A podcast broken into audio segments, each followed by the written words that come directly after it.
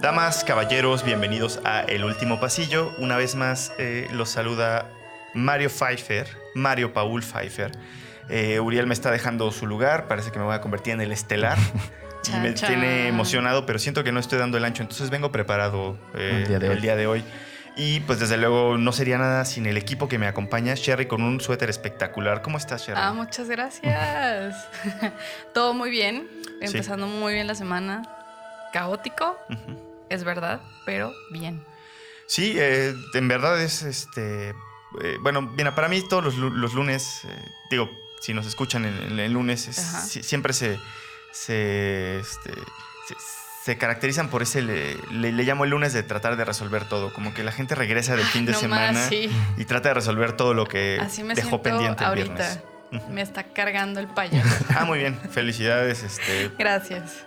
Por, por ese sentimiento tan, eh, tan amigable, Eric. Espero vengas un No, yo poquito sí más vengo con toda la actitud. Hoy no tuve mucho trabajo en la oficina, así que me dio chance de estudiar un poco y vengo más que listo. Perfecto. Ah, Ah, vámonos. Esperemos. Vámonos, resto. Sí, me gusta este, tener eh, el, el yin y el yang, o no sé cómo, que vienen en, en- en sintonías diferentes, pero es perfecto eso. Es, es perfecto. Hacemos un balance bueno. Exacto. Este. Y más que, bueno, vamos a necesitar bastante de su balance porque vamos a también tener este un tema que probablemente es el tema más extenso que, que hemos tenido, ¿no creen? Es demasiado general.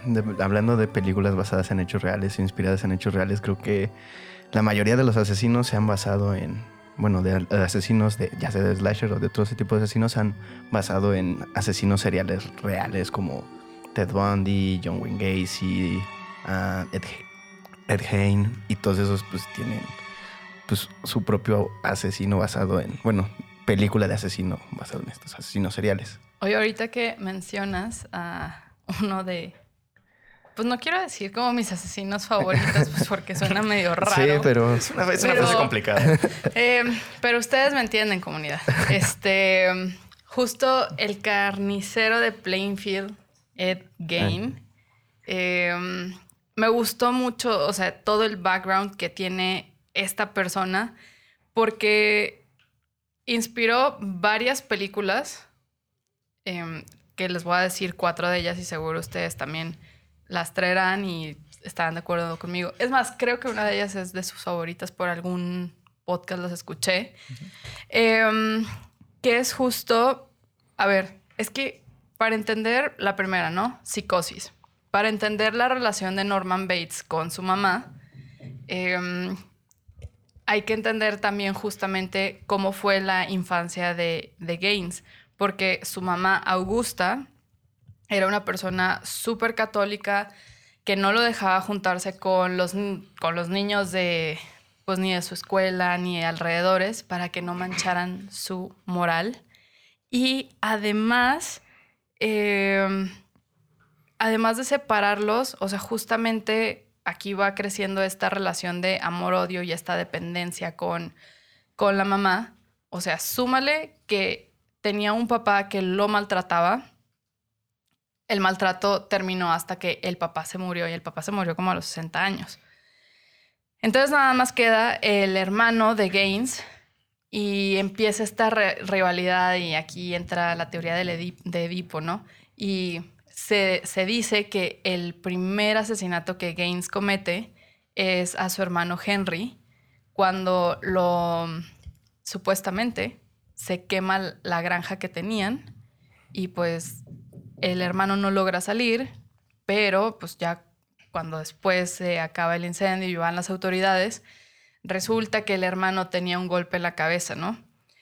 Y, o sea, justamente esto, bueno, se muere, luego la mamá también se muere, de- al año se muere por eh, problemas del corazón. Y aquí es donde hay esta ruptura con, con Gaines en que se da cuenta que no sabe hacer nada sin su mamá.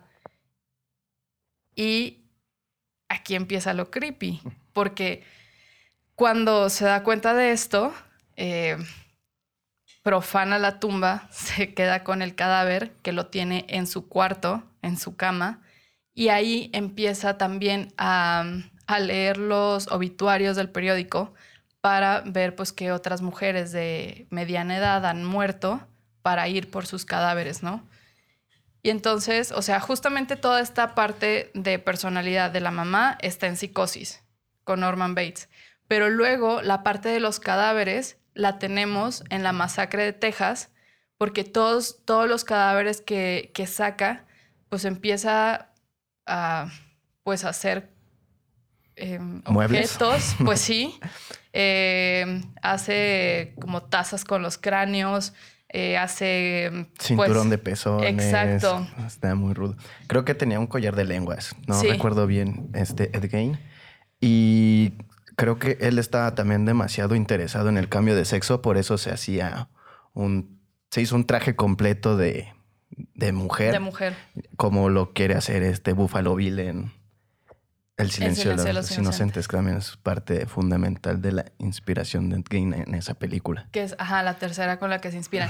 Y en la, esto que dices del, vestuario, justamente es lo que usaba él como para... Mm, pues dicen que para ir a matar, pero es que hubo una época en que, ahí por los setentas, creo, mm, hay unas desapariciones, pero no se le atribuyen a él como que no es sospechoso sino hasta que hay, unas, hay un asesinato de, bueno, primero la desaparición y luego el asesinato de Mary Hogan, que le dice al vecino así descaradamente como, ah, porque pregunta, ¿no? ¿Qué le pasó a Mary? Y él dice como, está en la casa, la tengo en la granja. Y nada más así de, ay, qué chascarrillo, ¿no? Pero no se la creen. Y después de eso llega el asesinato de Bernice Warden, que era una mujer que trabajaba en una ferretería.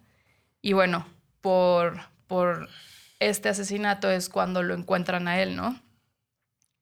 Y hay una película que pueden encontrar en YouTube que precisamente pueden ver la parte de los de cuando muere la mamá y de cómo lo trata y de los asesinatos que se llama Trastornado y es una película del 74. Solamente que aquí cambiaron el nombre de, del personaje por Ezra Cobb, pero... Pero eso, o sea, es como contar la historia con otro nombre, ¿no? Exacto, porque de hecho al principio de la película te dicen de, esta historia está basada en hechos reales, solamente se cambiaron los nombres del, del personaje y pues del lugar, ¿no? Cuando buscas fotos de Ed Gein aparecen los, bueno, cómo tenía a las personas que asesinó colgadas desde los tobillos. Y puedes ver la granja también. Está, bien rudo. Y hay una cosa que, a ver, aquí no sé si esto es un creepypasta o se me está desmoronando la infancia, ¿qué pedo? Porque, a ver, leí que el personaje de Don Justo Bolsa de Coraje, el perro cobarde, está basado en el personaje de Ed Gein. Eh, don Justo es el esposo. Es, el esposo. Pues es que si ves una foto de Ed Gein, sí. exacto, exacto. Y luego ves la camioneta y también eh, ves la casa, porque pueden buscar las fotos del interior de la casa de Gain y también tiene así un parecido con la de Coraje el perro y el físico. Y luego no me acuerdo. Ah, la esposa de Justo, ¿cómo se llamaba? Muriel. Muriel se supone que representaba a esta Bernice. Entonces, está muy... o sea, como que no supe si creérmela o era de estas creepypastas como de cuando te cuentan toda la historia de los Rugrats que no existieron y que todo era producto de Angélica, entonces... ¿Qué? Entonces, no sé, gente, ¿qué opinan? nunca le había escuchado esa. Sí, yo también la había escuchado. yo no la había escuchado. creepypastas fueron este Sí, son, son todo un tema. Pero mira, no está tan descabellado, al menos en temas eh, estéticos, gráficos. Sí se, sí. se, parece, sobre todo con, la foto más famosa. Eh, se parece bastante en el gorrito y todo eso. Claro. Este. Ahora, yo, yo no sé, bueno, este, este personaje que. Yo no, yo no he visto este. Em, la, la del 74 que, que, que se llama Trastornados, dijiste. Está en YouTube. Sí. Inglés, subtítulos en español. Genial. Este, ya lo tienen listo. Eh, las otras tres películas que mencionas justo eh, son una especie de, o más bien son un, formato de, películas que vamos a estar mencionando, ¿no? Que son las que tienen, eh, digamos, detalles, inspiraciones, porque tengo entendido que, bueno, la, granja de la familia Guin nunca fue este, ni cerquita a la de a, a la granja de la familia de Leatherface, ¿no? Ah. Creo que era, No. era, era como más inocente, como que había más un- una especie de, re- de, de retrato familiar como, como sí eh, violento, pero no a, la- a lo mejor no, to- no tan trastornado, ¿no? De hecho, creo que si, si mal no, este... eh, si, mal no recuerdo, Edgin eh, ni siquiera pisó la cárcel, ¿no? Más bien fue como Fue un como un psiquiátrico. psiquiátrico y ahí murió Totalmente a los malito. 72, 74 años por un problema respiratorio. Mm. Sí, este, más bien co- como que tenía todo este, un, un tema más bien como de deficiencia social. De Sí. hecho, no, no lo veo tan, tan perverso como Esquizofrenia. muchos otros. Puede ser, sí, no, la, la verdad no lo sé. Y, y es una gran forma de, de empezar, de, de- de delimitar cierto tipo de películas que vamos a estar mencionando, porque probablemente nunca antes habíamos tenido un tema que, del que fuéramos a mencionar más, más y más películas, ¿no? Yo, por ejemplo, eh, un tema que sí está muchísimo más eh, inspirado en, En hechos reales. o- en hechos reales, ajá, o bueno, más bien una película que sí está mucho, mucho, mucho más inspirada en, en temas reales, en el sentido de, de los personajes y a lo mejor, eh, digo, sí, sí, obviamente tienen que inventar ciertas cosas, ¿no? Eh, para ejemplo de esto, una vez una entrevista que vi con Mark Zuckerberg en donde le preguntaban si todo este, el tema de la película de red social era, eh, real. era real, dijo, sí, de hecho sí es bastante real, solo que muchísimo más exagerado. Me imagino que muchas de las películas que vamos a estar mencionando así son.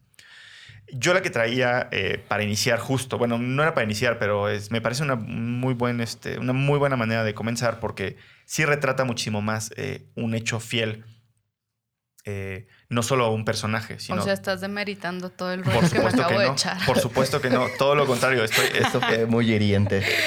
Ay, Estoy sentando la base de, de- de cómo ciertas películas toman inspiraciones en detalles. y es cómo igual de lo importante. pueden explotar, ¿no? Y, este, y otras que, que más bien tal vez de un hecho podría ser. En fin, después de demeritar a Sharon. Ah, no es cierto. A ver, cuéntame más. Este, no, es, es una película que de por sí me cuesta trabajo aceptarla porque la- le fue muy mal en crítica, tengo entendido, y a mí personalmente tampoco se me hace fantástica, pero me gusta mucho eh, eh, la manera en que abordó este tema que es, me, me parece muy este, eh, retorcido, no tanto en un sentido individual como los asesinos seriales, sino más bien como en el tema de los cultos. Es la película de 2013 que se llama The Sacrament, dirigida por Ty West.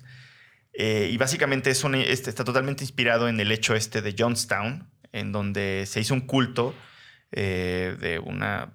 donde había miles de personas, o bueno, no sé si miles o cientos de personas, familias.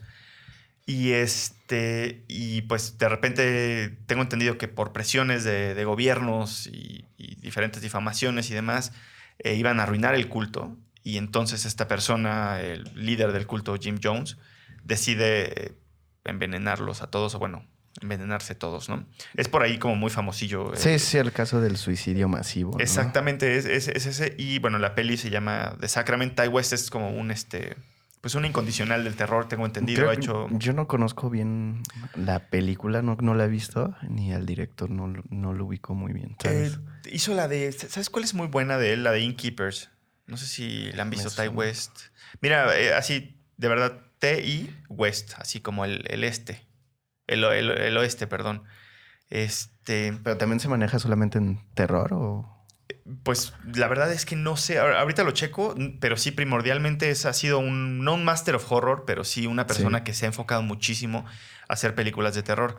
En fin, bueno, esta, esta película obviamente explota eh, mucho el tema del personaje, tiene como líder del culto Ajá. gordo, asqueroso. que- y Que se supone abusa, que, ¿no? que- que- que son unos, unos eh, eh, periodistas que van a hacer un reportaje de esto y pues todo se empieza a salir de control eh, como sucede en la, en vida. Y ahora te digo, Ty West, sí, muchísimas películas Sí. de terror, De primordialmente hecho, películas de terror. VHS también. En VHS, sí. En VHS, la de Innkeepers me encanta y la de The House of Evil o of the Devil. O sea, Pero bueno. la casa del diablo. Correcto. Ah, voy, voy a estar fallando otra vez el día de hoy con esto, ¿verdad? Sherry viene lista para traducir Aquí, todo. aquí para demeritarte. No, no la agarremos es personal. broma. Pero bueno, pues a mí se me hace que, que Eric por ahí va a traer eh, varios eh, Sí, personajes inspirados. Te traigo una, una joya, pero quisiera hablar de ella al final porque, pues, asiático. Entonces, Bueno, entonces. Pero pues me gustaría mucho que hablen de, bueno, que hablemos de El Ente, que creo que es un caso súper famoso de, ay, ¿cómo se llama? el ente El es... The Entity se llama. Ah, fíjate que mientras, mientras estaba investigando, eh, me aparecía una, una y otra vez, pero tengo que aceptar y serles franco, amigos. No. Esta discusión voy a sonar como un pupilo. Digo, voy a asumir el rol de pupilo en la conversación de No. El Ente. ¿No la has visto? No la he visto. Se me hizo súper interesante. Se me hizo muy parecida a Poltergeist, pero es de un ente que acosaba a una madre soltera que estaba estudiando mecanografía para sacar sus- a sus hijos adelante, pero el ente abusa de ella sexualmente. No, nunca explican si es un fantasma, si es un poltergeist, si es un sucubo, un incubo. Nunca dicen nada de ello. Pero la forma en la que empieza la película es súper interesante porque no te dan indicios de que va a ser una película de terror. Solamente ves a una madre de familia trabajando y a los 10 minutos, el primer trancazo, ¿no? Te das cuenta de que algo le está pasando, de que puede ser psicológico, de que puede ser realmente un fantasma. Y ya después te vas metiendo más en la historia y jamás te enteras. Y eso es lo que también te causa un buen de ansiedad. Te dicen que es una película basada en hechos reales y sí es una película basada en hechos reales de parapsicólogos famosos que realmente documentaron el caso. Puedes buscar las fotos de Carla Morán, se llama la, la señora que sufrió estos ataques y hay fotos con como aros de luz, o cosas así. Está súper interesante. Claro. La verdad me encantó mucho la película. Dura dos horas, pero la encontré en YouTube hace rato, que estaba como investigando. Y está, pero no la vi ahí, yo la vi por mi cuenta. Y este, y, y no, no me había dado cuenta de que era una muy buena película. La verdad, toda la, toda estás muy tenso porque son subidas de emociones, porque hay momentos como muy tranquilos y después todo se está yendo al carajo. Es súper tensa y es muy, muy buena. No sé si quieran preguntar algo de la película. Pues mira, más, más bien le, le- le acabo de dar acá el. No estaba checando mi Twitter. estaba. este, eh, quería más, más bien este, tener una pregunta, ¿no? Para Ajá. hacerte. Estoy, eh, estoy viendo que es de 1982. Sí. Eso significa que sí es bastante contemporánea a Poltergeist y trata un tema similar, pero lo siento más rudo, ¿no? Sí, es, es un poco más violento porque en sí las escenas de, la- de las violaciones sí son un poquito más, bueno, son más crudas realmente a lo que ves en Poltergeist. Creo que Poltergeist ha tenido muchísima fama y, y es una muy buena película, pero el ente no es tan famosa. Se habla mucho de los casos en estos tops de cosas reales que le han pasado. Eh, Todas esas cosas y... Un saludo a Dross. y este, pero sí, la verdad la película es muy buena y cuando te documentas un poquito del caso, la, la forma en la que lo plantearon, bueno, que lo llevaron a la pantalla es similar a lo que yo, a lo que ella vivió y se me hizo súper interesante y es muy, muy buena. Y, y- creo que aquí vamos a estar chocando muchísimo con este, eh, este te- tema, digamos, eh, como este paradigma que, que son las dos formas o los dos paradigmas para explicar los fenómenos eh, sobrenaturales, que es desde un tema psicológico, psiquiátrico o desde un tema este, religioso, espiritual. Eh, me llega a la mente el caso de, Emily Rose o el exorcismo Mm, de Emily Rose, sí. ¿no? Que justo toda la película trata de eso y en la vida real se discute o se discutió Sí. exactamente este, lo mismo. Eh, bueno, ya que estamos ahí, creo que valdría la pena que, que checáramos, que comentáramos de Emily Rose. Y también, si tienen ganas de dar su postura con respecto a qué, qué, qué- qué- qué son team científico o team espiritual, creo que... Me acuerdo que cuando vi la película me, eh, me, me llamó la atención que también, a ver, no, a ver si no me estoy confundiendo, también metían escenas del juicio, ¿no? Sí, es que ju- Sí, ¿no? eh, el juicio va de Ajá. eso, de esa, ese doble paradigma. Pero me, me, es que just- sí me gusta cómo, cómo lo tratan desde la parte en que pues ella no tenía nada, sino que más bien era, pues su familia era muy religiosa y ella tenía eh, episodios de epilepsia y, y, pues cómo se fue ahí haciendo esta mezcolanza pues de la religión contra Exacto. la parte de la ciencia. O sea, creo que la película lo balanceó muy bien y no me esperaba que aun cuando no todo el largometraje sea de, no sé, como de la posesión y meta estas partes racionales, de todos modos sí te mete ahí unos sustillos. No, sí, total. Y- De, de hecho, esa película tiene 10 en, en- en sustos, ¿no? En, Sí, en los sustazos. Este. Después a mí, bueno, ya, ya que la vi después ya no, no fue tanto de mi Pero agrado. esto es lo que más te causa como miedo, ¿no? De las en, películas. en general, a mí sí, de, de manera individual, creo que es porque creo que es lo, lo que más lo veo, lo veo cercano. eh, este, el tema de, los exorcismos o de las posesiones. Este, aún así, digo, de manera personal creo que tendría que decantarme más por el paradigma científico, pero no sé. Digo, No sé, yo no, yo no podría elegir porque, bueno, pues no, no soy mucho de ciencia ni de religión, pero pues las películas como, pues te digo, El Ente, que es más como psicología, para psicología, se me hizo súper interesante cómo lo transportan al cine, pero lo religioso como en El Rito, que se me hace interesante, no, es un- no se me hace una gran película, pero se me hace interesante, El Exorcismo de Emily Rose, que es- también es muy buena, y El Exorcista, ¿no? O sea, Claro. como que el equilibrio no podría como darme más hacia un lado que hacia el otro. En El Exorcista, en la parte donde la mamá está suplicando por encontrar una solución para su hija, uno de los doctores le dice algo que tiene un eco en el de Emily Rose, que es que muchas veces estos rituales, más allá de tener una verdadera solución científica, lo que ofrecen es un camino si es que la fe de la familia está acomodada ahí.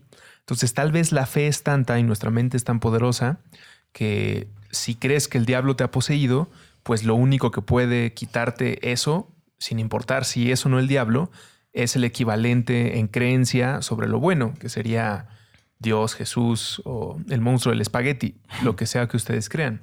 Ahora, sobre de qué es verdad y no, pues está complicado, porque pues existen las combinaciones de plantas para alucinar o ver espectros, ¿no? Pacientes con MDMA han podido observar a seres queridos manifestarse ahí. Y eso no necesariamente es real, pero yo tampoco lo podría calificar de irreal. Y lo complicado, y creo que es lo que el, el golpe que Paul quiere esquivar, probablemente porque no trae seguro, es la definición de lo real y la utilidad de la ficción. Como todo lo que nos están contando en la historia de terror necesariamente es mentira. Estoy de acuerdo en que no se me va a aparecer el diablo, pero alguien o una comunidad que durante muchos años lo ha repetido hasta el cansancio, uno se empieza a preguntar por qué estarían mintiendo. No hay mucho turismo, no hay mucho turismo aquí, no hay mucho dinero que hacer, no es un escritor frustrado, solamente es gente desesperada tratando de poner una explicación y pues eso termina inspirando a muy buenas películas. Sí, de acuerdo. Este, y, sí, o sea, más bien, de- definitivamente si en una comunidad se crea es lo, que sería la, la cuestión de, de lo real. Este, pero bueno, aquí en la, en la gran ciudad somos un poquito más engreídos y, y más escépticos.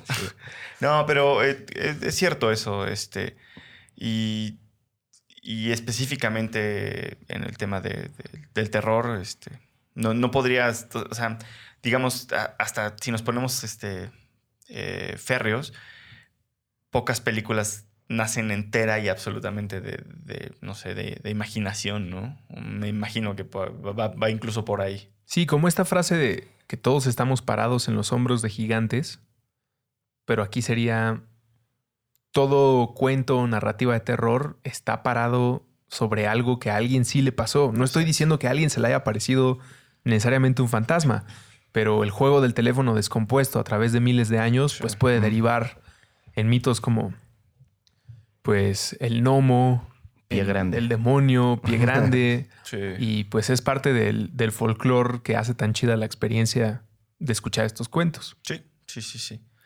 ¿Amityville existió o no existió? Eso les preguntaba antes de empezar la grabación. Cuenta, está inspirada en hechos reales, pero le decía a Paul, ¿pero sí fue real eso o solo es lo que dijo la familia? Ese es el tema, ¿no? Es justo, justo el, el tema es ese, o sea, para la familia que... Este, son los, son los Dafoe, verdaderos. eh, para ellos definitivamente fue, Real. fue real, ¿no? o bueno, Pero o sea, creo que, bueno, yo tenía como ahí en- viendo, creo que también los que tuvieron algo que ver ahí fueron los Warren, ¿no? Eh, pues Que fueron los que fueron a investigar, que es la famosa foto que tomaron en un cuarto y Sí. está un niño asomándose. un niño asomándose, ¿no? Después de, De- de la fechoría del, del adolescente. Sí, que bueno, eso no, no- ni, pues, ni siquiera cuenta como spoiler, ¿no? Bien, el, el tema Sí. es que es una familia que de los años 70 70 más o menos. y de repente pues el, el chamaco este, en la noche regresa y catapum a toda la familia con una escopeta. Una si no me escopeta. y se supone que queda embrujada la casa. Y bueno, él va, se entrega y dice algo en la casa, me estaba diciendo que lo Sí. hiciera. lo detienen, ya no supe qué pasó con... Pues no sé, lo más seguro es que incluso no Se sé. nos fue. No, no- no- no lo sé, la verdad. Según yo, existe también como esta otra teoría de que estaba en temas de drogas o no sé. Sí. Eh, hay como, de nuevo, los dos, el, el choque de, de los dos paradigmas, ¿no? Sí, eh, es muy posible creer que alguien alguna vez durante la historia haya tenido un brote psicótico o un, un ataque de esquizofrenia que lo haya llevado a alucinar con algo que le haya hecho hacer algo súper horrible. Sí. Y pues desde la realidad de ese cerebro, pues fue real. A alguien le dijo que hiciera algo o a algo se le apareció y le dijo que hiciera algo. Eh, y si ustedes están juzgando mucho este comentario, pues piensen en todas las apariciones milagrosas. Como alguien que dijo haber visto una virgen, un santo o un encuentro celestial, pues no necesariamente nos está mintiendo para ganar fama. Hay cosas que pasan y afortunadamente grandes contadores de historias que los ponen ahí para vendernos palomitas. Claro. Sí, sí, este, yo de entrada en, en- en mi ciudad ha sido una historia muy famosa de una, una señora que se le, se le chispó el coco, o sea, pasó, ¿no? O bueno, ella dice que, que fue poseída y mató a todos sus hijos, ¿no? Así, en- y eso es algo que pues sucedió, por eso es real, ¿no? O sea, eh, todavía no tiene película, si quieren los derechos, márquenme. Este, pero bueno, de, de Amityville, Amityville además ha sido eh, explotada muchísimas, tiene Sí. muchísimas Sí. versiones, reinterpretaciones. ¿Tienen alguna favorita? No sé si tiene ya como segundas partes o algo así. Yo que sepa solamente, bueno, yo solamente ubico como la original y el remake, que fue como el 2000 y tantos. Pero no, creo que la original se me hace Sí, mucho más mejor, ¿no? El Ajá. remake es donde sale Ryan Reynolds. Sí. Correcto. Mm. Sí, de hecho, bueno, yo nunca sé en dónde va la Y de Amityville. este, En pero la segunda. sí, ya, ya, ya la vi, ya la vi. Este, ¿En la segunda parte o en la segunda? en el remake. Este, sí, no, de- de- la, la del, eh, ahorita les digo el año, denme un segundo, es Del- este, el 79. Eh, tiene justo toda la estética del 79, la casa de Oceanville, creo que Ocean Avenue, no sé qué. Y, y que además sí existe todavía. De hecho, Sí. si, si no entiendo, hay como muchas personas que la quieren la- comprar. ajá. Y, Y van a investigar, ¿no? Supongo. como- sí, supongo muy- que, que va por ahí. Este, Ese es verdadero folclore estadounidense, correcto. ¿no? Es, Po- porque lo que además tiene la cultura gringa verdadero, pues están esos cuentos de terror de casa embrujada. Sí, y además es una casa embrujada perfecta. Que bueno, aquí a lo mejor no lo vemos mucho, pero si un día te quedas a dormir en una casa que tenga traves de madera, vas a saber por qué son tan espeluznantes las casas de madera. ¿Ustedes se quedarían a dormir en una casa, hotel o propiedad de la, en la que se haya inspirado alguna película de terror? A mí me gustaría visitar la casa Winchester. Que también hay una película, ¿no? Creo. A ver, cuenta, ¿Cuál yo no, la yo no vi la película ni me sé ese, ese No, rollo. no, no vi pero la está película. inspirado en algo real. Sí. Sí. A ver, ¿de qué se trata? Es de eh, una señora que vivía con su esposo, pero el esposo se murió. Entonces, esta señora empezó a construir escaleras por todos lados, tiene miles de puertas, o sea, en... Existe en esta casa. Sí, en internet obviamente pueden encontrar así de el dato exacto de, no, pues que tiene 272 puertas y eh, mil escaleras así porque está súper específico. Y se supone que, pues el mito detrás es que hay em, como esta confusión de tantas puertas, pues para que los... Espíritus Para- se confunden y Exacto. no pueden.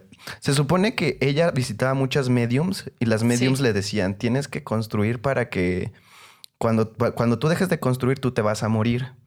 Y por eso como que para ahuyentar a los espíritus que se la querían llevar, entre comillas, empezó a construir para confundir a los malos espíritus. ¿Y, y qué peli, qué- de qué peli es? Creo que se llama así Winchester. No, no Eh, recuerdo es bien, no la he muy visto. reciente, Ajá. según yo salió el año pasado y sale Helen Mirren.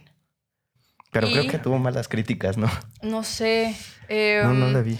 Pero incluso en YouTube, porque yo siempre les voy a recomendar cosas que puedan ver al alcance de su mano, eh, pueden buscar el como el recorrido, porque claro. hay una, hay un canal que pues que se dedica a hacer. El canal es House TV, entonces se dedica realmente no a lo paranormal, sino como hablar de la estética y la arquitectura de casas bonitas en Estados Unidos. Y, Hablan de esto. y pues van a cubrir la parte de Winchester, entonces pueden ver todo el recorrido por Órale, dentro. Es un, es un video que dura 10 minutos y aquí en este video es donde empiezan a... a- aquí está, digamos, la parte lógica de, de, no, pues es que ella construía eh, las escaleras de tal manera porque tenía un problema De cojera. de, en la columna, o sea, como que ya todo lo que construía era más bien como en relación a su salud. Y todas estas, estas explicaciones las encuentran en este video. Órale. Pero sí, está la parte detrás del mito. Sí, la película, te digo, no la vi, no me llamó la atención. Vi que tuvo malas críticas y por eso pues dije, no, mejor no hay que verla. No, y, de hecho yo ni siquiera la tenía presente esa. Sí, no, no es tan vieja. Yo creo que tiene como dos años. No, eh, se llama La maldición de la casa Winchester y salió el año pasado. Sí. Sí. Y sí es Helen Mirren y...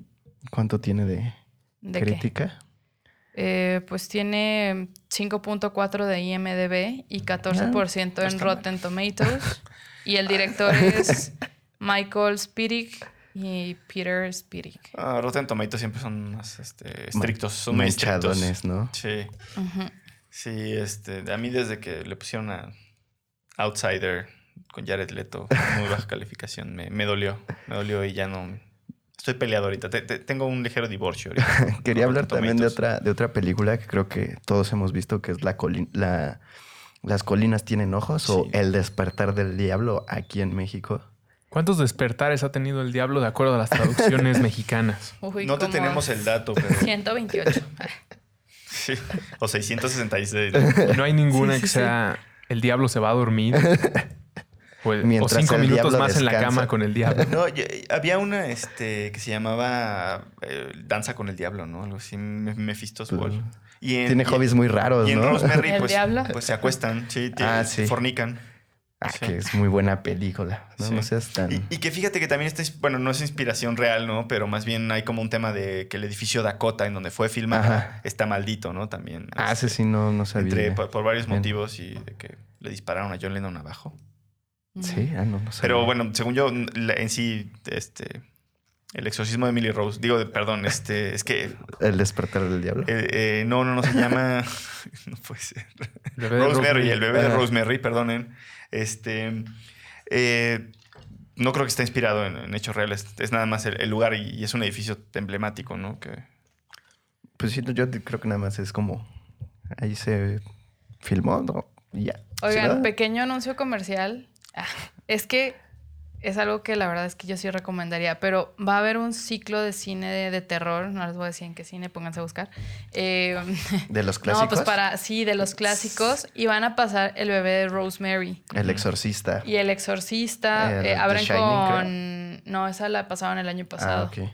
Pero, o sea, les digo porque qué oportunidad de ver el bebé de Rosemary en la Y pantalla. el cine. exorcista, eso sí. Ajá. No, la del exorcista increíble. Esa no, nunca Sí. tuve chance de verla en cine. Y sí la han proyectado algunas veces, sí. pero esta sí la quiero ir a ver.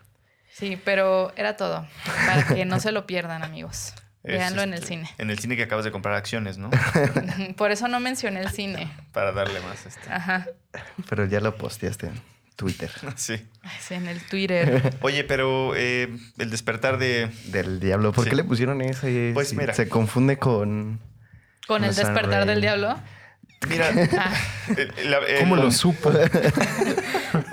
Qué confuso, ¿no? ¿ves? Por Sí, eso luego me confundo muy rápido. Sí, ya sé. Y mira, aprovechemos esta semana y digamos los dos todavía en inglés y en español. Si quieren, ya la próxima semana que esté Uriel, ya todos lo hicimos en Y Me dijo Uriel que les disparara si lo intentaba hacer. Ah, No o- me obliguen. O rayos.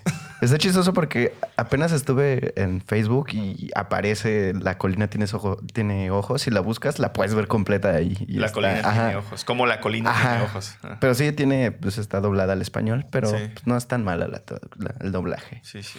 Pero esa, esa historia está buena, la de, bueno, está basada en una como historia escocesa de una pareja que se fue a, que dejó todo y prefirió irse como a las montañas y cuando pasaban los visitantes, turistas, los mataban y se los comían. Pero eso es como del siglo XVII.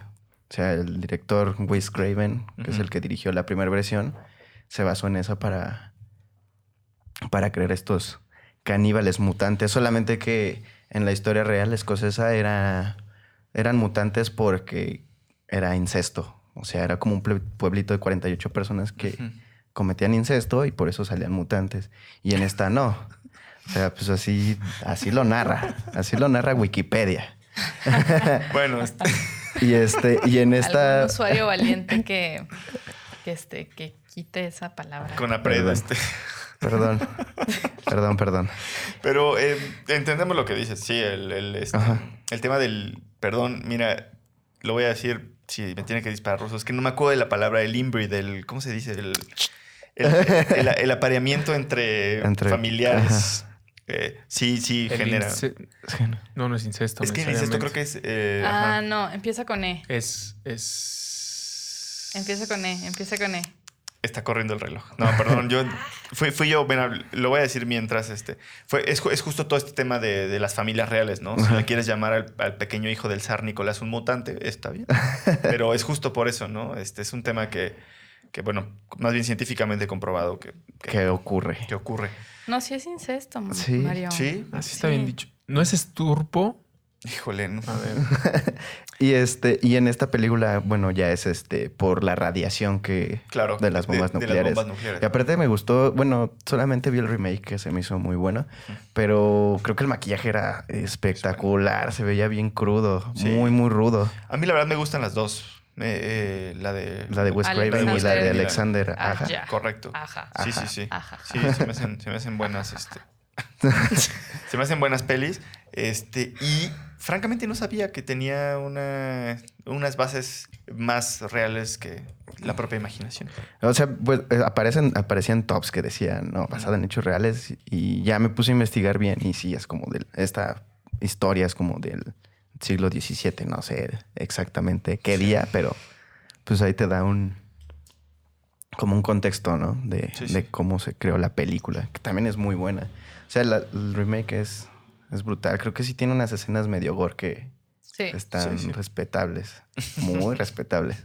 Oigan, yo les quiero hablar de un slasher de porque esta persona vivió en la Ciudad de México y está basado en Adolfo de Jesús Constanzo, que también fue conocido como el padrino de Matamoros o el narcosatánico de Matamoros.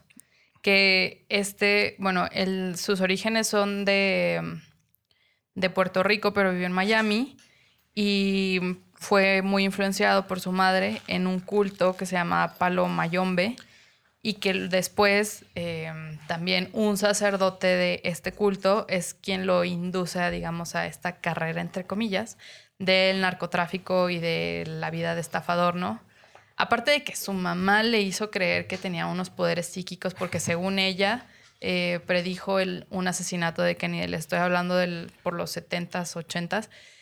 Y bueno, saltando toda esa parte de la infancia, eh, tiene unos amigos de Miami que le consiguen trabajo de modelaje aquí en México. Se viene para acá y empieza a leer cartas de tarot. Y um, en el 84 se convierte como en este líder de culto que tenía narcos, músicos famosos y también oficiales de policía. Entonces aquí empiezan a vender droga, a hacer ceremonias ocultas y empiezan a secuestrar y asesinar para hacer sacrificios satánicos.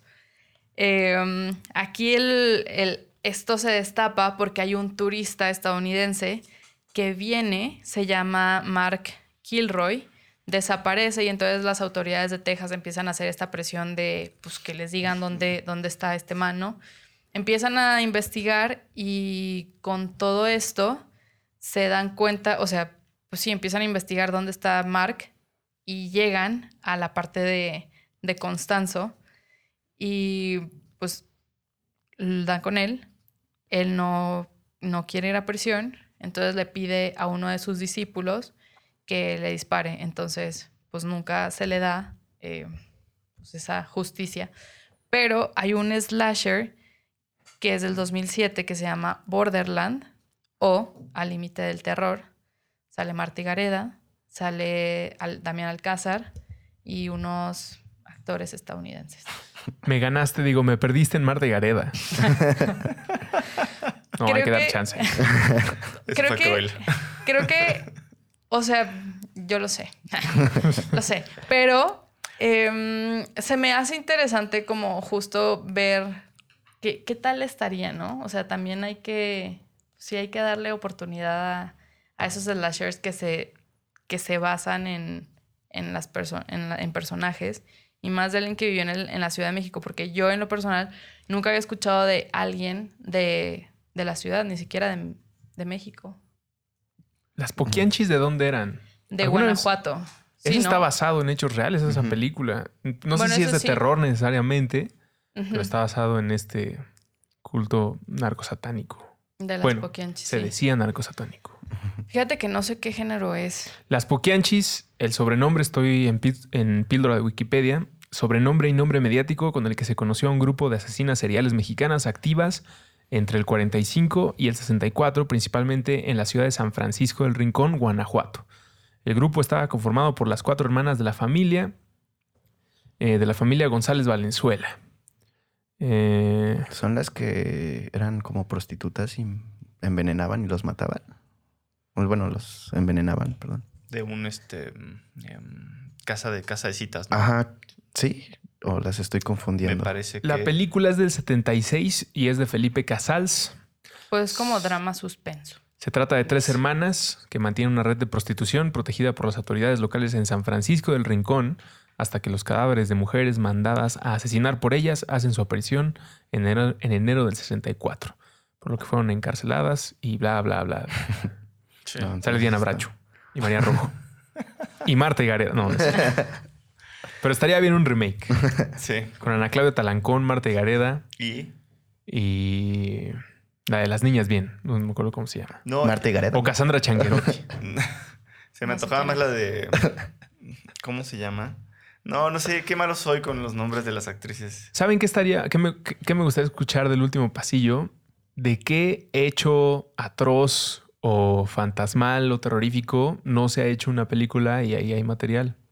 Como la leyenda que nos decías de, Sí, de eh, dónde eres, Paul. Esta, eh, eh, esta persona de, de- de Querétaro es una casa que eventualmente tuvieron que tapear y todo. Eh, Porque el- hacían rituales. Ajá, hacían rituales y también era como muy eh, eh, bonito decir, retar a tu amigo para ir a pasar la noche ahí o entrar a echar desmadre.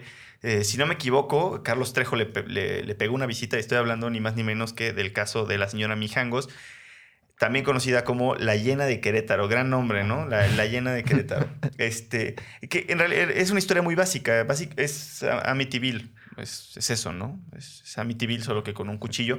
Ah, y eh, un poco como también tiene dotes como de la llorona y, y hay también algo ahí como un tema religioso, este, y obviamente el mito nunca considera que eh, el tema del matrimonio y por qué pudo haberla de- de- deschavetado.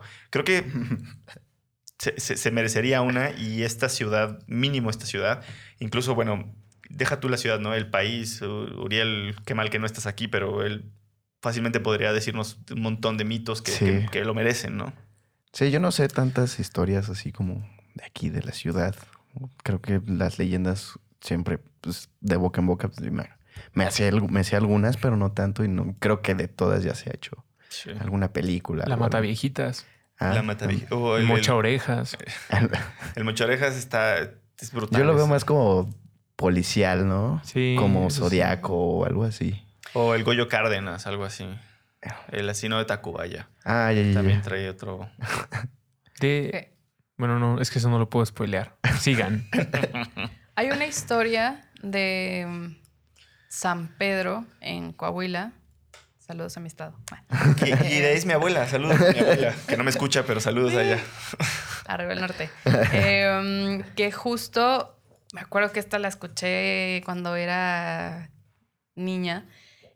La historia del hombre polilla.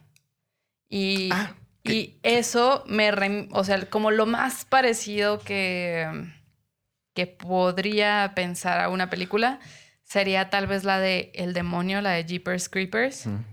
Pero mm, sí, o sea, me acuerdo que mm, uno de mis hermanos me ha contado de el hombre polilla que se aparecía en la carretera a San Pedro o a Matamoros, no me acuerdo muy bien. Em, Y pues básicamente, pues sí, era este hombre que le salían unas alas enormes, como de murciélago. eh, O de entre pol- de pol- es, que era, es, que, es que era una combinación rara como entre murciélago y polilla. Y, y pues sí, como que ¿Qué te hacía este personaje?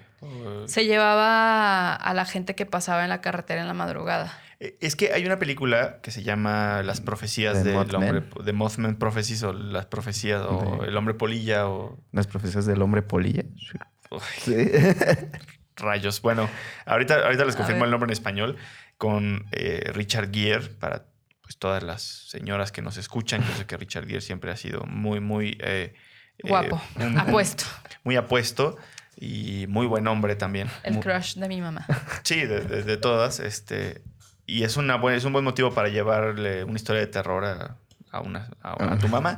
Este, y, pero e- e- este hombre polilla no tanto te lleva o te, te mata, sino más bien eh, surge de un mito Ajá. en donde se supone que, si no me equivoco, en una de las Carolinas, eh, se empezó a aparecer una silueta o un semblante del hombre polilla y en cuanto se aparecía ocurría algo grave, y siendo el caso más famoso un, El del puente un que se cayó. que colapsó, correcto. El Y mensajero de la oscuridad. Así se Ese- llama. Ese es el, la que dices, ¿no? Pues la verdad no lo sé, es de 2002, Richard Gere. Sí. Sí, Sí, sí, sí. Mothman Prophecies, el mensajero, El de, la mensajero oscuridad. de la oscuridad. Y justo va de eso, pero es muy diferente al hombre polilla de San Pedro de las Colonias. Coahuila. Que eso también ya te da un spoiler, ¿no? La Sí, te, te da, te da un spoiler terrible, qué, qué terrible. Pero mira, Pues todo, sea por el, por el box office.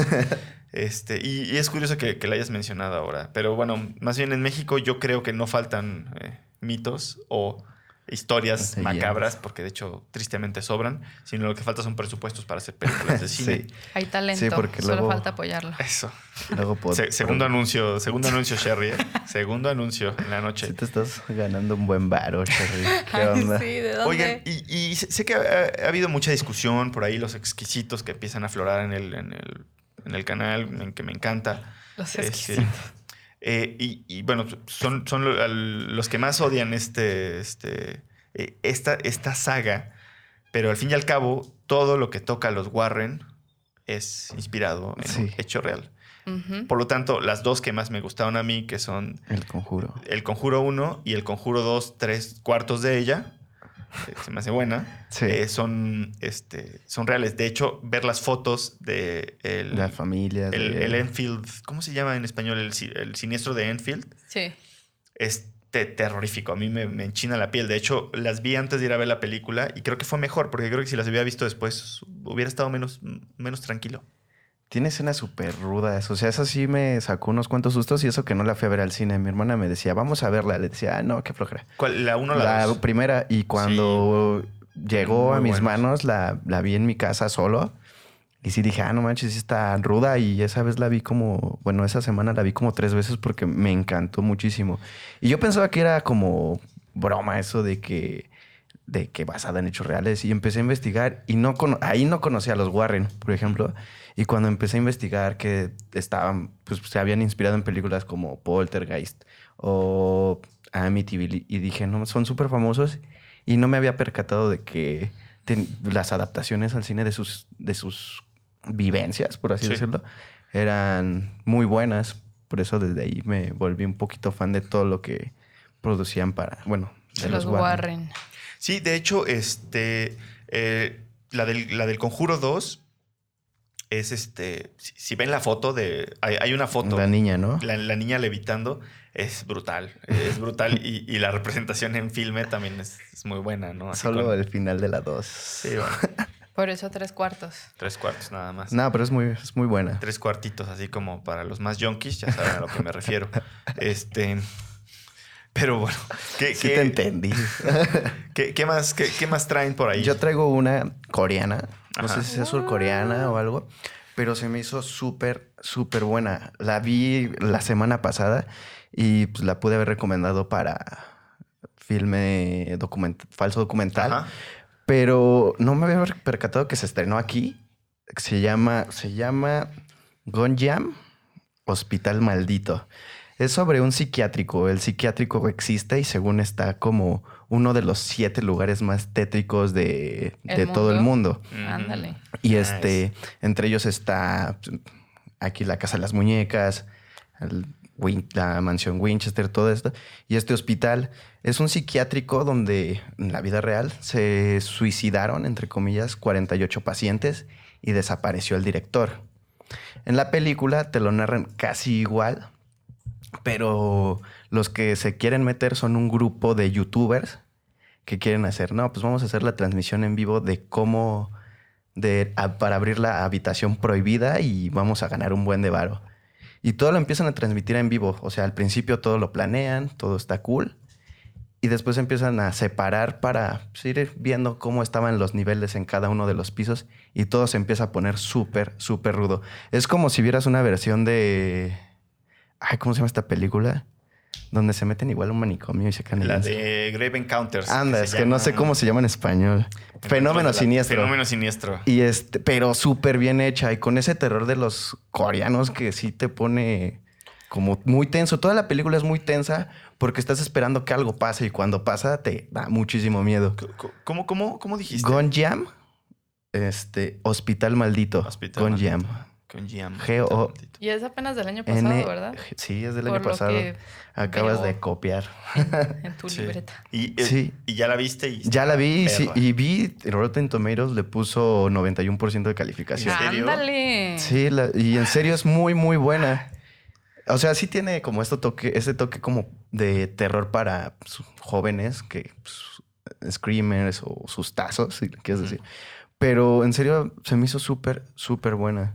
Tiene, según dicen que la película se grabó con puras GoPros, que no creo porque se ve espectacular. Pero no sé, el final sí te quedas de, órale, qué loco. Está muy, muy chido. La verdad, se la recomiendo, creo que es con la que quería cerrar este, este podcast porque es, es tan buena que ya me dieron ganas de verla otra vez. La vi con mi hermano también pequeño. Me dijo, no manches, está de ruda, está ruda, está buena. Pues sí No, se ve. Estoy viendo imágenes y sí. Ni siquiera la tenía en el No, panorama. no, no, ni, ni yo te digo. Y es que sabes que mientras cuentas una sinopsis tan básica se me hace como, o sea, como que dices, ah, sí, Ah, sí. eh, eh, fenómeno siniestro, ¿no? Pero pero bien ruda y es, es como, no sé, como ver otra vez este, La Bruja de Blair. claro. O sea, me sentí igual, como muy emocionado, no asustado, pero sí tenso. Y la verdad es muy buena. Deberían de verla, chiques. Sí, sí. este, hay eh, un, bueno, me, me gustaría abrir eh, la breve sección de eh, ciencia ficción y extraterrestres, porque eh, hay muchas que, principalmente las, las pioneras, que, que se dice son inspiradas ¿no? en, en hechos reales de personas que alegan y alegan y alegan que sí fueron abducidas, Abducidas. por eh, estos eh, seres. Yo traía una lista de unas cuantas, pero no sé si tengan, bueno, no sé si... De... No, sí, sí he visto algunas de abducciones, pero no sé, a ver. Era Eh, la primera. Bueno, hay la, esta que es este, muy famosa, que voy a decir en inglés.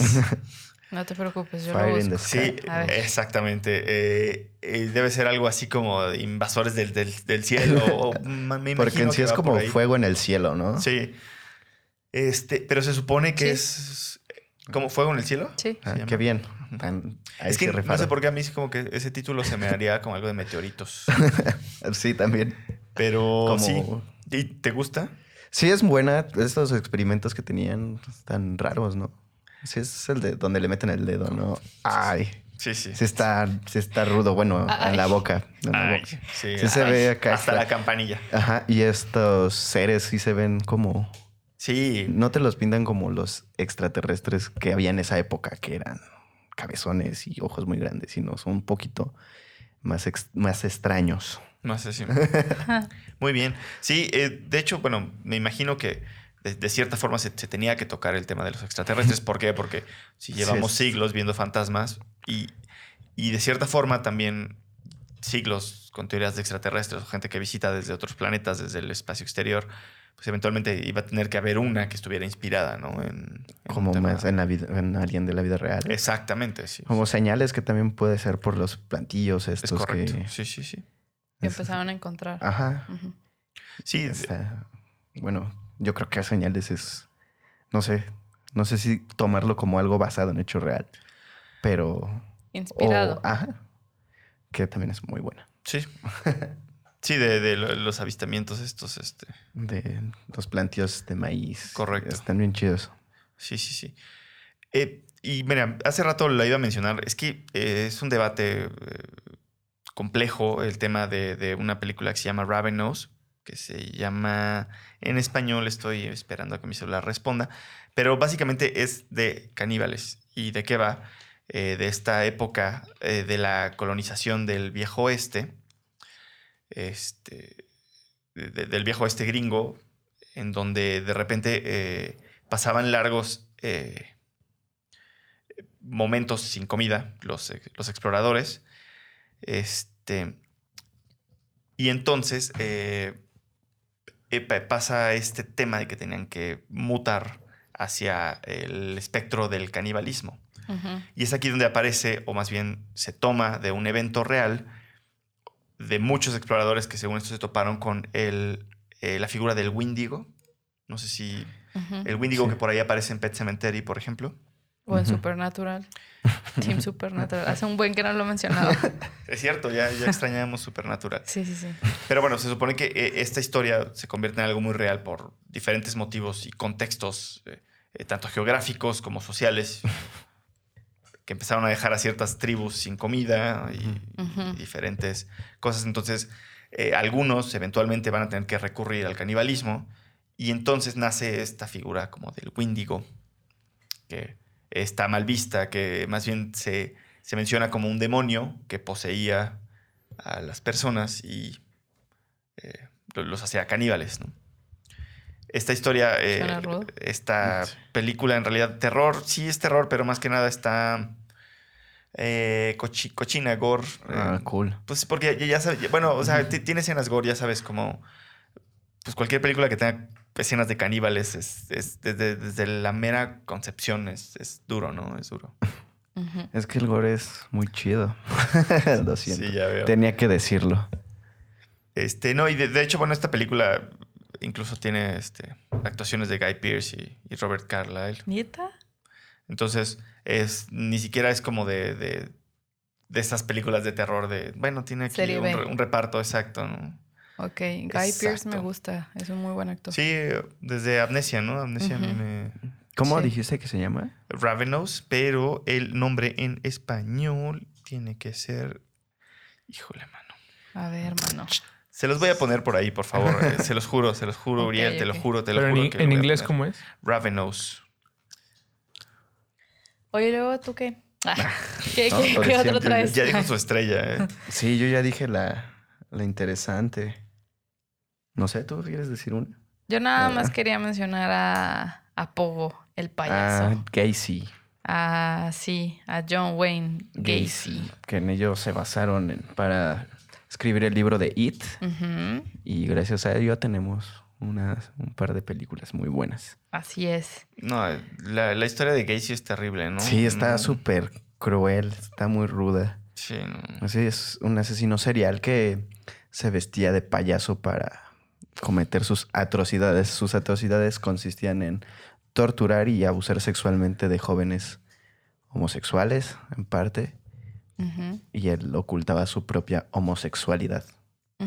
Y está, está bien interesante que cuando se murió le, le extrajeron el cerebro porque lo querían examinar para ver si tenía alguna anomalidad. Sí existe esa palabra, ¿no? Anomalía. Anomalía, mejor. Anomalía. De que aquí ya, es que ya es noche. Ya es noche. ya, ya tengo derecho a inventar palabras.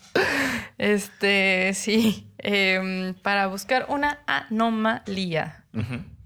Y, mm, y pues sí, estuvo cruel. Hay una película también que es sobre su vida que se llama Gacy, el payaso asesino.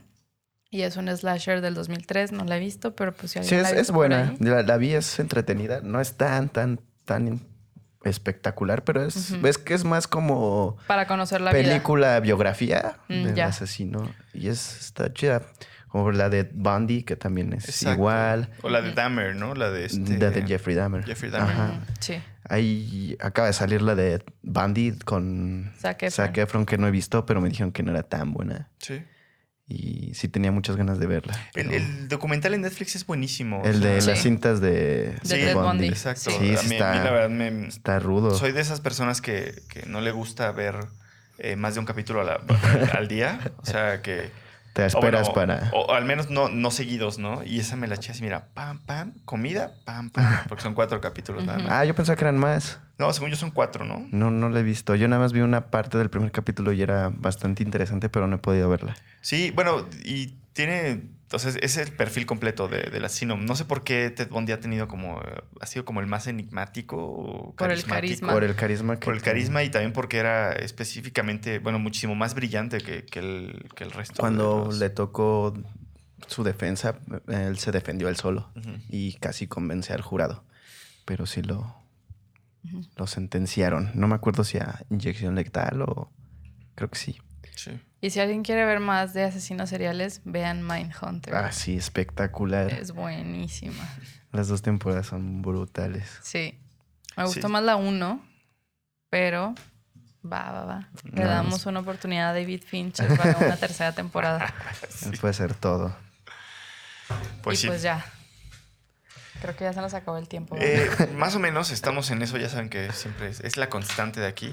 Este, y, y- y más bien, digo, creo que nos ayudó un poco tener esta, esta dinámica de, de- de acotarlo muchísimo más, porque yo, bueno, fui dejando varias así que tenía por ahí que dije, no, no, luego vemos, ¿para qué hablemos en esta? No, luego vemos. Este, pero no sé si, si les gustaría cerrar con alguna que traigan extra o algún eh, comentario positivo sobre, sobre la vida. Una frase una reflexión. motivacional. Mediten. Ay, sí. Sí. Hagan yoga. No, No. la verdad es que no tengo. Sin comentarios. no, todo bien, todo bien. Sí. Empezando bien la semana. Ah, qué bueno. Bueno, eh, qué, qué- qué bueno que después de- del podcast ya te sientas muchísimo más repuesta, Sí. porque sí estaba este, Sí. ahí eh, más o menos dudando. A mí eh, creo que me encantaría mencionar nada más que, que la- las historias de, de terror han... Más bien me encanta eh, eh, ver cómo, cómo eh, que una historia de terror tenga, o bueno, que una película de terror tenga, digamos, un sustento en la vida real. Por un lado, eh, es como una estrategia eh, para, para que te dé como más miedo, o no, no, no sé, co- como que lo, lo sientes más real. Y También morbo, para que vayas por morbo, ¿no? Así de, dices, no ma, esta película está basada en hechos reales de que voy a ir a ver. Sí, eh, y, y a lo mejor también por eso la industria tal vez ha abusado un poquito de, Sí. De, de aquellito, ¿no? Sí, mijo. Este, Pero bueno, no, no sé, yo me, me quedo muchísimo con esta, esta de, de las que realmente fueron así inspiraciones de hechos reales, que hay hasta las fotos reales y todo esto. Y me parece sumamente macabro este, eh, transitar de, esa, de la ficción a la realidad, de la ficción a la realidad. Y luego le paro de investigar. Yo nada más cierro diciendo, vean la masacre de Texas, después lean lo que ha hecho o lo que hizo Ed Gein. Creo que es muy interesante saber su vida y ver en qué se basó Leatherface, uno de mis asesinos en serie o del cine slasher de favoritos para mí en el cine. Es muy interesante. Listo. Sí. sí, bueno, eh, es eh, siempre muy reconfortante para mí empezar y terminar con The Texas Chainsaw Massacre, la masacre en Texas. Este, Ruso, no sé si tengas un inner thought, un pensamiento que quieras comentarnos. Conviértanse en Patreons del último pasillo en patreon.com diagonal puentes MX desde 3 dólares al mes para que puedan ver las transmisiones en vivo los lunes y escuchar el programa desde los lunes en la noche en vez de esperar hasta el viernes. Y si no, no hay bronca. El cada viernes en Spotify, Apple, Anchor y la plataforma que ustedes quieran pueden escuchar el último pasillo. Eh, y sobre la inspiración, pues no importa lo que les pase ni lo que hayan visto, hagan arte. Creo que esa es la lección de todas las personas que han sobrevivido a algo siniestro, no importa si es algo que raya en lo fantasmagórico o en lo brutal. Su misión, yo me atrevo a decir que su obligación es entregar arte a todos los demás, porque pues es de donde nos podemos agarrar. Así que si la están pasando muy mal, pónganse a escribir un libro, hagan una canción, inventen un poema, escriban una película de gore como atroz o yo qué sé, pero entreguen arte, no se queden ahí de chillones que para nada sirven. Buenas noches. Eso fue Todo. eh, Ok. y- igualmente eh, sincero que, que brutal, pero tienes toda la razón. Este, pues bueno, me- nos despedimos. Mi nombre es Paul Pfeiffer. Ha sido una vez más un placer. Eh, le mandamos un saludo a Uriel, que seguro está atrapado en algún lado. Espero que nos esté viendo. Este, y pues esperamos sus- también sus regaños. eh, y esperamos que, que hayan disfrutado esta emisión un día más. Gracias.